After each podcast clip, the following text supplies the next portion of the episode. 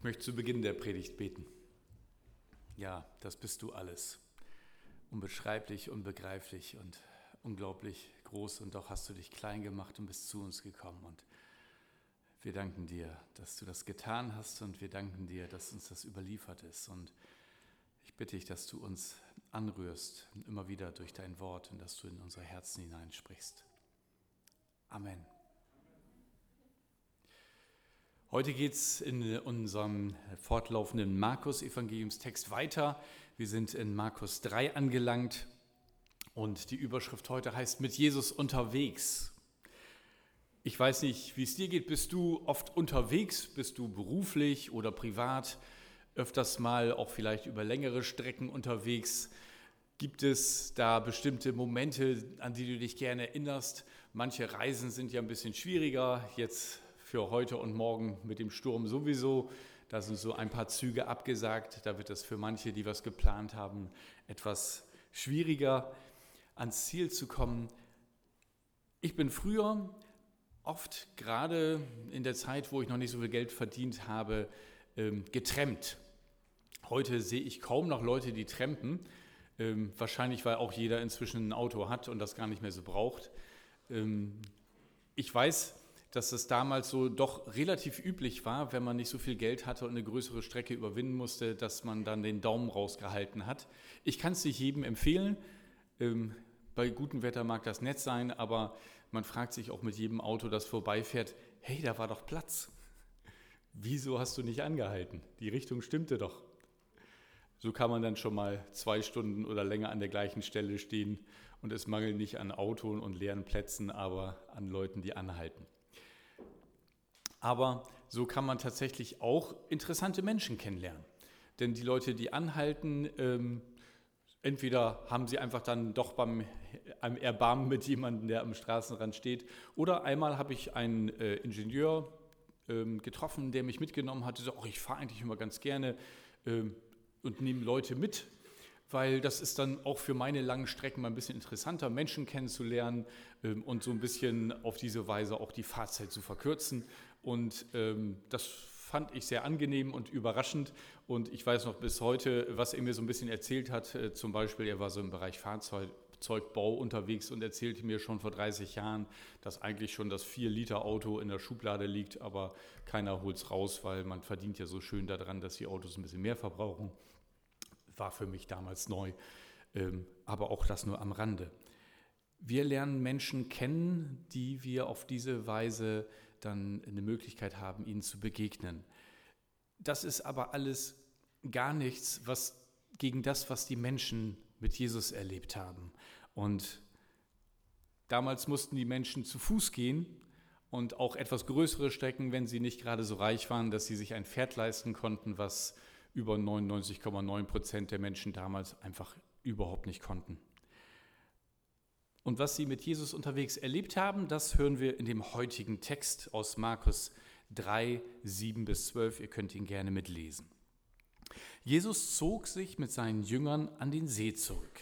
Eine riesige Menschenmenge aus ganz Galiläa, Judäa, Jerusalem, Idumea, aus dem Gebiet östlich des Jordans und sogar aus den fernen Städten Tyrus und Sidon folgte ihm nach. Die Nachricht von seinen Wundern hatte sich überall verbreitet und die Menschen kamen scharenweise zu ihm. Jesus beauftragte seine Jünger, ein Boot bereit zu halten, falls die Menge der Menschen ihn zu erdrücken drohte. Weil Jesus so viele Menschen heilte, drängten sich viele Kranke um ihn und versuchten ihn zu berühren. Und alle, die von bösen Geistern besessen waren, fielen vor ihm nieder und schrien, Du bist der Sohn Gottes. Aber Jesus verbot ihnen streng zu sagen, wer er war. Jesus zog sich mit seinen Jüngern an den See zurück. Ganz kurzer äh, Rückblick. Wir haben am letzten Sonntag gehört, wie er mit seinen Jüngern durch ähm, das Weizenfeld streifte und die so ein paar Ehren gerauft haben. Das schmeckte den Pharisäern gar nicht. Und dann geht er auch noch in die Synagoge ähm, und heilt am Sabbat ähm, einen, ja, der dort im Gottesdienst anwesend war mit einer ähm, verkrüppelten Hand ähm, und hat ziemlich einen Ärger gekriegt mit den damaligen äh, selbsternannten Religionswächtern und ähm, das ist sozusagen die Vorgeschichte. Und jetzt geht er praktisch dort wieder raus und zieht sich mit seinen Jüngern an den See zurück, heißt es. Es ist schon interessant, dass ähm, er hier eigentlich auszieht aus dem, wo die Menschen damals auch erwartet haben, ja, irgendwie Gott zu begegnen, aus der Synagoge. Heute würden wir sagen, die Kirchen. Und dass er sich dieser religiösen Sphäre der Synagoge entzieht. Und wisst ihr, das ist ja auch oft bei uns so, dass es anfängt damit, dass wir auf der Suche nach Gott sind und vielleicht erstmal die Religion suchen, gucken, welche Religion hat denn recht, was ist denn eigentlich das, was mir Halt gibt im Leben. Und Religion bedeutet eigentlich, dass ich mich auf dem Weg in Richtung Gott mache und dass ich versuche, ein besserer Mensch vielleicht zu werden, dass ich versuche, das Richtige zu tun, damit Gott mit mir zufrieden ist. Aber streng genommen ist in diesem Sinne Christentum gar keine Religion, weil die Bewegung im Christentum ist umgekehrt. Es geht nicht darum, dass wir tun, was Gott gefällt, sondern dass wir uns gefallen lassen, was Gott tut. Nochmal, es geht nicht darum, dass wir tun, was Gott gefällt, sondern dass wir uns gefallen lassen, was Gott tut und für uns getan hat, indem Jesus für unsere Schuld am Kreuz gestorben ist. Weil er wusste, dass der Graben viel zu groß ist, da kommen wir mit unseren eigenen guten Werken nicht hin. Gott wurde Mensch, weil er wusste, dass die Himmelsleiter für uns zu steil ist. Deswegen kam er zu uns und hat uns das geschenkt, was wir uns selber nicht verdienen können. Und das ist das, was wir oft im Alltag auf einmal entdecken, dass wir merken, Gott ist ja gar nicht nur am Sonntag anwesend, sondern er begegnet mir mitten im Alltag. Er schafft Möglichkeiten und er hört meine Stoßgebete. Er hilft mir, wenn ich in Not bin und ist mir nahe, wenn ich nicht weiter weiß. Und so auch hier. Jesus ist nicht nur ein, ein Rabbi für die Synagoge, für den Sabbat, für den Sonntag, sondern er liebt es, mit den Menschen unterwegs zu sein, am Alltag. Dann, wenn die Fragen aufbrechen, wenn die Schwierigkeiten und Probleme einfach für die Menschen zu viel werden und sie merken, hey, hier ist einer, der hört uns und der ist gerne bei uns, auch im Alltag und nicht nur einmal die Woche. Und so geht es dann weiter in Vers 7b. Äh, Eine riesige Menschenmenge aus ganz Galiläa, Judäa, Jerusalem, Idumea, aus dem Gebiet östlich des Jordan und sogar aus den fernen Städten Tyrus und Sidon folgten ihm. Die Nachricht von seinen Wundern hatte sich überall verbreitet und die Menschen kamen scharenweise zu ihm. Nun weiß ich nicht, ob ihr so ein äh, fotografisches Gedächtnis habt, dass ihr äh, die Karte der damaligen Zeit vor Augen habt. Deswegen habe ich sie euch mal mitgebracht. Hier könnt ihr sehen, ähm, das ist im Wesentlichen so das Gebiet, ähm, fast auch äh, von heute Israel es ist ja von der Größe nicht ganz so groß, etwa äh, mit dem Bundesland Hessen vergleichbar. Und hier seht ihr so die roten Kreise. Ähm, und da haben wir im Süden Idumea ganz unten und ganz oben haben wir Tyrus. Und das ist ungefähr ein Gebiet von etwa 300 Kilometer. Und von überall kommen die Leute. Und das ist schon mit dem Auto mehr als drei Stunden. Aber die kamen zu Fuß. Könnt ihr euch vorstellen, um was für Menschenmengen es hier geht? Und was sich darum gesprochen haben muss, dass sie praktisch aus dem ganzen Land zu Jesus strömen. Ja? Was muss da für eine Mundpropaganda gewesen sein, dass die Leute gesagt haben, hey, ich lasse alles stehen und liegen und ist mir doch egal, ob ich morgen einen Termin habe, ich muss diesen Jesus sehen. Ich muss dahin. Was ich von dem höre, das ist unglaublich. Und das ist das, was heute in unserem Text hier passiert. Jesus geht praktisch landesweit auf Sendung. Nun gab es damals kein Radio oder kein Fernsehen. Das heißt, die Leute mussten dann schon sich auf den Weg machen, wenn sie überprüfen wollten, ob das wahr ist, was sie gehört hatten. Und es geht so weit, dass Jesus sogar seine Jünger beauftragt, ein Boot bereitzuhalten, falls die Menge ihn zu erdrücken drohte. Ja, wenn, wenn er an den See geht, dann kommen die Menschen und alle wollen immer dichter dran sein. Hm, das ist dann schon etwas schwieriger, wenn man hinter sich nur noch einen großen See hat. Und Jesus denkt mit und plant und wir erkennen auch manche Geschichten, wo er dann auch bewusst ins Boot gestiegen ist und so ein bisschen ähm, vom Ufer weggefahren ist, weil die Akustik auf dem Wasser ist super. Und wenn man da ähm, über das Wasser spricht, dann erreicht es die Ohren der Menschen, die alle am Ufer sind. Jesus ist flexibel. Jesus kennt Situationen und er hat immer wieder einen neuen Weg, um das, was er den Menschen sagen will, auch ähm, ja, ihnen nahe zu bringen. Das ist, das ist das Neue, was er macht, dass er den Menschen dort begegnet, wo sie ihn brauchen. Das ist der neue Wein in den neuen Schläuchen, die neuen Formen, die er findet, den Menschen zu begegnen, nicht nur am Sonntag, sondern im Alltag. Und dieses Boot ist vielleicht auch ein, ein Bild, etwas, ähm, was uns heute auch betrifft. Das Schiff Gemeinde, von dem in manchen Liedern gesungen wird. Dieses Boot, in dem Jesus die Möglichkeit hat, andere zu erreichen. Das können auch wir sein, aber nicht nur als Gebäude gedacht, nicht nur als Institution gedacht, sondern als, als der lebendige Leib, der den Menschen begegnet. Wisst ihr, in Gemeinde geht es immer um Menschen. Es geht nicht um Strukturen, es geht nicht um Konzepte, um Programme, sondern es geht um Menschen, es geht um dich und es geht um die, die noch nicht hier sind, die Jesus noch nicht so kennen und nicht so erlebt haben, dass sie hier wären. Und deswegen ist es so wichtig, dass wir begreifen, dass, dass wir der Leib sind, dass wir Gemeinde sind, auch morgen, am Montag, am Dienstag. Und es kann sein, dass du Menschen begegnest, die nur durch dich überhaupt Jesus kennenlernen können, weil du bist die ausgesandte Gemeinde am Montag und am Dienstag, die ganze Woche über. Und wir haben sozusagen sechs Tage Zeit, Menschen auf Jesus aufmerksam zu machen und dann mitzubringen, um diese Gemeinschaft zu erleben mit uns. Wisst ihr, alles, was wir in der Gemeinde machen, das kann eigentlich die Welt außerhalb der Gemeinde viel besser als wir. Ja? Ich liebe unsere Musik und unsere Vielfältigkeit in den Lobpreisteams. Aber ganz ehrlich, die Jungs im Radio sind einfach besser. Ja? Und es gibt Redner, die einfach viel brillanter sind als das, was ich oder andere hier sagen können. Ja, und es gibt auch Räume, die sind noch schöner als unsere, obwohl ich unseren Gemeindesaal liebe, weil er so schön hell ist und bald noch schöner sein wird, dank unseres Raumdesign-Teams. Ja, aber das alles, das kann die Welt besser. Die können schillernde Farben und Programme und alles machen. Aber wisst ihr, was sie nicht besser können? Die Gegenwart Gottes. Die Gegenwart Gottes haben sie nicht. Aber er hat sie uns verheißen und er möchte uns und dir hier heute begegnen.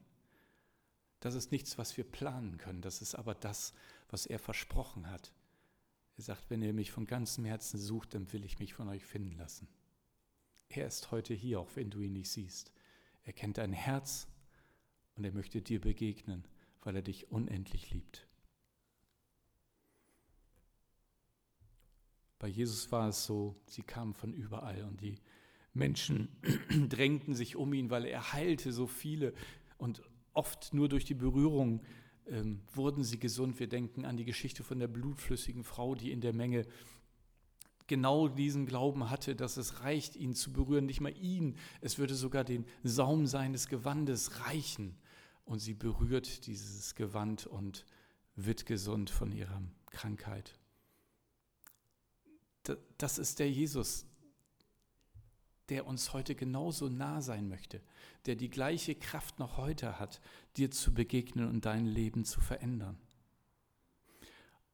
Und das ist das Anziehende bis heute. Ja, wir versuchen alles äußerlich auch schön zu machen, dass die Leute sich hier wohlfühlen. Und der Kaffee soll warm sein und ist es meistens auch, wenn ich ihn nicht zu lange in meiner Tasse stehen lasse, nach dem Gottesdienst. Und ja, wir wollen die Liebe Jesu auch auf diese Art und Weise weitergeben. Aber das eigentliche, das Größte, was du einem Nächsten schenken kannst, ist Christus in dir. Dass der andere dich anschaut und merkt, da ist noch etwas, da ist noch jemand mit anwesend, der durch deine Augen leuchtet, dessen Liebe in deiner Liebe spürbar wird. Und das ist das, was sich Jesus von Herzen wünscht. Dass er durch dich, durch deine Hände, durch deine Füße, durch deinen Mund, durch deine Augen, durch alles, was du tust, hindurchkommt. Johannes der Täufer hat das erkannt, als er sagte, er muss zunehmen, ich muss abnehmen. Es geht nicht darum, dass ich Christus im Wege stehe.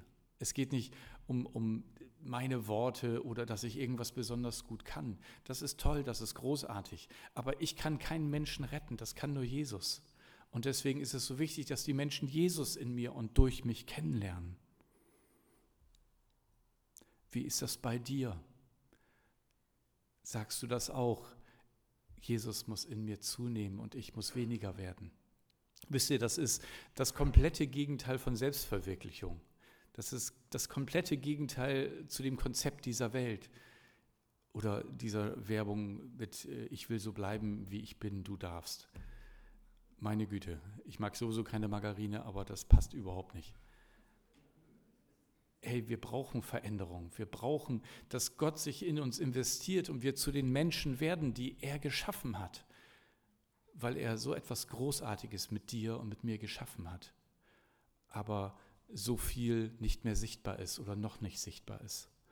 Und deswegen gibt dich Jesus hin und dass er sich in deinem Leben und durch dein Leben verwirklichen kann und sichtbar wird. Das ist das Beste, was der Welt und was dir passieren kann. Wisst ihr, wir wollen nicht von Menschen bewundert werden, so wie der Mond bewundert werden kann des Nachts, weil er so schön hell am Himmel leuchtet. Aber der hat kein eigenes Licht, der wird nur von der Sonne angestrahlt. Ich will kein Mond sein. Ich möchte auf die Sonne hinweisen, dass die Menschen die Sonne, den, der sagt, ich bin das Licht der Welt, kennenlernen. Das ist unsere Aufgabe. Und dann heißt es weiter im Text, und alle, die von bösen Geistern besessen waren, fielen vor ihm nieder und schrien, du bist der Sohn Gottes. Der Teufel kann sich nicht mehr verstecken, wenn Jesus da ist. Aber Jesus verbietet streng zu sagen, wer er war. Auf diese Werbung konnte Jesus auf jeden Fall verzichten. Das war eine richtige Anti-Werbung, wenn das sozusagen die Dämonen durch die Menschen gesagt haben ein geschickter Schachzug des Durcheinanderbringers. Warum? Es war doch die Wahrheit. Okay, bringen wir es mal in unsere Zeit. Stell dir vor, Adolf Hitler würde noch leben und würde auf dich zukommen und würde öffentlich vor allen Menschen sagen, das ist ein feiner Kerl. Wäre das ein Kompliment für dich? Nee. Will keiner von uns. Ja? Und genauso war es hier in der Situation.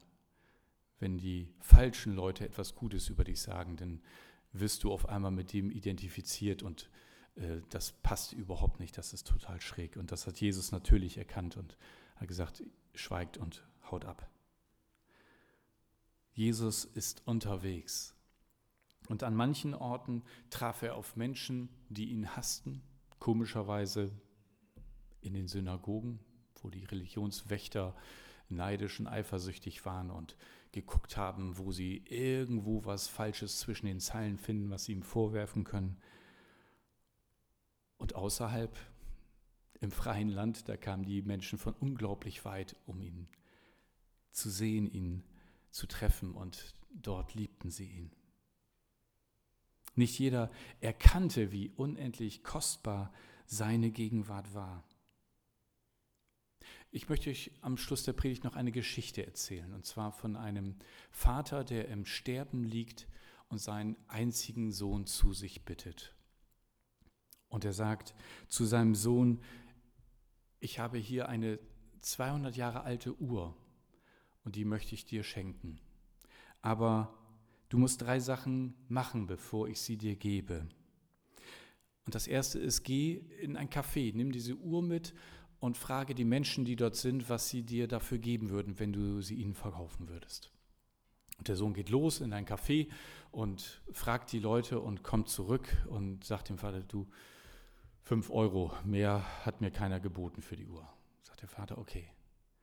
Und dann sagt er die zweite Sache, geh los und geh zu einem Uhrmacher und frag ihn, was er dir dafür geben würde, wenn du die Uhr ihm verkaufen würdest. Okay, er geht los zum Uhrmacher, kommt wieder, sagt, also der Uhrmacher hat mir auch nicht mehr als fünf Euro geboten. Sagt der Vater, okay, und jetzt noch das dritte. Geh in ein Museum und frage dort, was sie dir für diese Uhr geben würden. Und er geht in das Museum und kommt wieder und ist ganz überrascht und sagt zu seinem Vater, ich habe die gefragt und die haben sofort einen Gutachter beauftragt und haben mir dann gesagt, dass sie mir eine Million für diese Uhr bieten würden.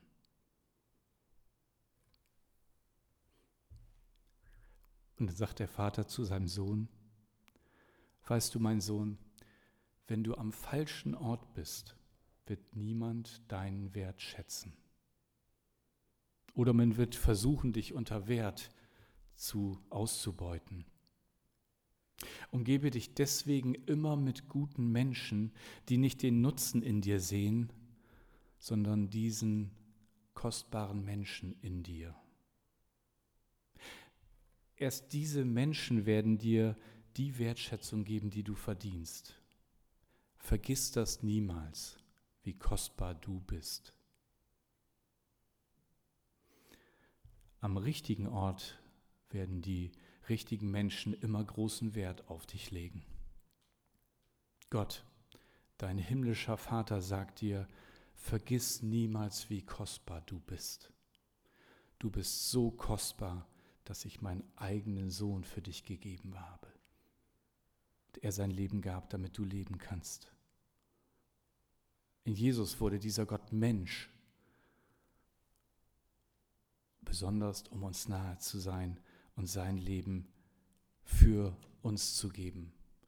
Und besonders ist er zu den Menschen gegangen, die dachten, sie wären nichts wert und hat ihnen die Augen geöffnet. Jesus tat das, was Maria, seine Mutter, schon prophetisch sang, als sie noch mit Jesus schwanger war. Er stürzt die Mächtigen vom Thron und er erhöht die Niedrigen. Im Psalm 51, 19 heißt es, das Opfer, das dir gefällt, ist ein zerbrochener Geist, ein zerknirschtes, reumütiges Herz wirst du Gott nicht ablehnen. Das schreibt David. Wisst ihr, der Stolz sagt, ich setze auf meine eigene Stärke. Ich brauche niemanden, ich habe recht, ich will immer so bleiben, wie ich bin. Und deswegen kommt Hochmut auch vor dem Fall wie die Bibel sagt. Und dass der Hochmütige, der Stolze fällt, das ist eine Gnade von Gott. Weil er muss manchmal erstmal das Bild zerbrechen, das falsche Bild zerbrechen, das wir von uns haben. Erst wenn wir am Boden seine, unsere eigene Niedrigkeit und Hilfsbedürftigkeit erkennen, dann kann Gott uns helfen und die Augen öffnen für das, was wir wirklich brauchen und für das, was wir wirklich sind. Und wenn du Gott erkennst, wer er wirklich ist, wozu er dich berufen hat, dann werden seine Worte für dein Leben unendlich wichtig, weil seine Worte sind Wahrheit und Leben, wie Petrus es gesagt hat. Herr, wohin sollen wir gehen? Du hast Worte des ewigen Lebens. Und wir haben geglaubt und erkannt, dass du der Christus bist, der Messias, der Retter, in dem Gott mir Rettung gibt. Das ist die Wahrheit, die die Menschen scharenweise zu Jesus gezogen hat. Und dieser Jesus lebt noch heute. Der ist die Auferstehung und das Leben. Und er kann dir und mir Kraft geben, wo unsere Kraft zu Ende ist, wo unsere Möglichkeiten zu Ende ist, wo wir nicht mehr weiter wissen. Der sagte herzlichen Glückwunsch. Gut, dass du anfängst, nicht mehr nur auf dich zu setzen. Denn du brauchst mich in noch viel mehr Bereichen, als du eigentlich denkst. Darum komm zu mir. Und er sagt auch heute noch, komm zu mir. Er sagt es dir und er sagt es jedem, der ihn noch nicht gefunden hat. Und ich lade euch ein, ganz neu zu ihm zu kommen und alles vor seinem Thron abzulegen. Wir haben nichts bekommen in dieser Welt außer unser Leben. Wir werden aus dieser Welt nichts mitnehmen. Und deswegen lasst uns alles Unwichtige zur Seite legen und das eine, was er uns geschenkt hat, ihm zurückgeben. Unser Leben, damit wir es einsetzen für den, der uns unendlich liebt und dessen Sehnsucht es ist, dass das noch mehr Menschen erkennen. Und ich lade euch ein, einfach im Gebet jetzt mitzubeten, für euch selber oder auch einfach im Herzen mit an die zu denken, die da jetzt ganz besonders angesprochen sind. Und vielleicht brauchst du das, diesen, diesen Neustart, dass du sagst, Herr, für dich lege ich alles hin. Ich möchte von heute an wieder dich in, ganz in, das, in, den Mittelpunkt meines Lebens stellen. Oder vielleicht bist du hier und sagst, ich habe das noch nie gemacht, ich möchte das aber gerne, ich möchte diesem Jesus begegnen.